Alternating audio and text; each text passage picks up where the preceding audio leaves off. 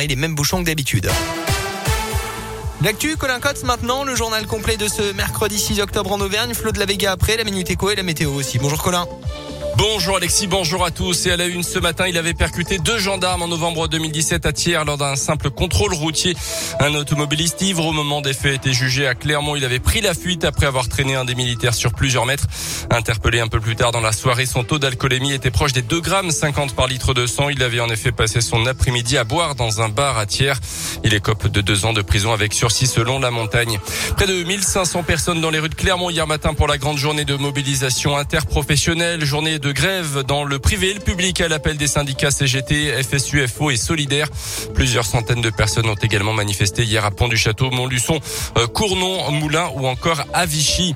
Dans le reste de l'actu en Haute-Loire, un gourou accusé de viol et de torture, deux frères ont porté plainte contre le chef d'une communauté religieuse de Malrevers près du Puy-en-Velay. Euh, coup, séquestration dans une cave, viol, des faits subis alors qu'ils avaient entre 7 et 13 ans. Une colonie qui compte près de 80 membres et pratique un mélange de christianisme et de judaïsme. Du soleil et des bonnes affaires, la traditionnelle braderie est de retour dans les rues de Clermont jusqu'à samedi. Les commerçants vont pouvoir proposer leurs produits à prix cassé dans leur boutique ou sur leur stand installé dans la rue. Après deux ans marqués par des confinements, des fermetures, des couvre-feux, le commerce à Clermont redresse un petit peu la tête, au moins en centre-ville. Mais il est encore beaucoup trop tôt pour crier victoire, selon Michael Chaillot, le président de l'association Cœur de Ville. Certains secteurs sont encore euh, pas en alerte, mais en décrochage. La restauration a du mal à parfois recruter. Certains magasins ont des problèmes de stock. Bah, moi, je sais bien que dans le linge de maison, euh, on a des problèmes de stock, de livraison. Le moral, il est là, mais encore de dire qu'on est sorti d'affaires, non, puisqu'en fait, après, il faut malgré tout faire euh, les fêtes. Surconsommation sur juin, juillet, août. Août, ça commence un peu à diminuer. Après, maintenant, là, on est revenu sur septembre, une, consommation normale ou légèrement en dessous. On a une légère baisse de la fréquentation au centre-ville, euh, mais en fait, les, les consommateurs consomment plus. Donc, du coup, en fait, on se retrouve avec un panier moyen plus élevé. La fréquentation du centre-ville baisse notamment les samedis au moment des manifestations contre le pass sanitaire. Dans l'actu également, les députés ont dit non hier soir aux thérapies de conversion. L'Assemblée nationale a adopté à l'unanimité une proposition de loi de la députée de l'Allier Laurence von Kennerbrock qui réaffirme l'interdiction de ces pseudothérapies qui visent à imposer l'hétérosexualité aux personnes LGBT.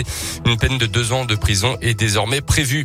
C'est la journée nationale des aidants ce mercredi 6 octobre. Ils sont 11 millions en France à aider au quotidien un proche malade, âgé ou handicapé, dont 700 000 âgés de moins de 18 ans.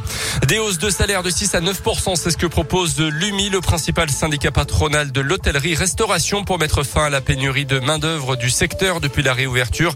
Un secteur qui a perdu 237 000 emplois entre février 2020 et février 2021 en pleine crise du Covid, évidemment. Les sports avec le basket et la large victoire de la GFSM hier à Boulazac en leaders de Pro cinquième journée. 80-58, les Auvergnats ont encore l'espoir de se qualifier pour les quarts de finale. Il ne manque que succès contre Chamon vendredi à domicile. Et puis tout juste médaillé au JO de Tokyo, médaillé d'or cet été. Les handballeuses françaises se retrouvent en match officiel pour la première fois aujourd'hui. Début des qualifications pour l'Euro 2022. Ça sera contre la République tchèque ce soir avant un déplacement en Ukraine le week-end prochain. Merci beaucoup. Il y a les Bleus demain du ballon aussi, hein, Du Colin, foot, ouais. euh, qui vont jouer avec euh, un match face à la Belgique. C'est la Ligue des Nations, la demi-finale. On aura peut-être une finale, euh, qui sait, ce week-end. En tout cas, on croise les doigts et on sera là pour en parler demain matin dans Scoop Matin.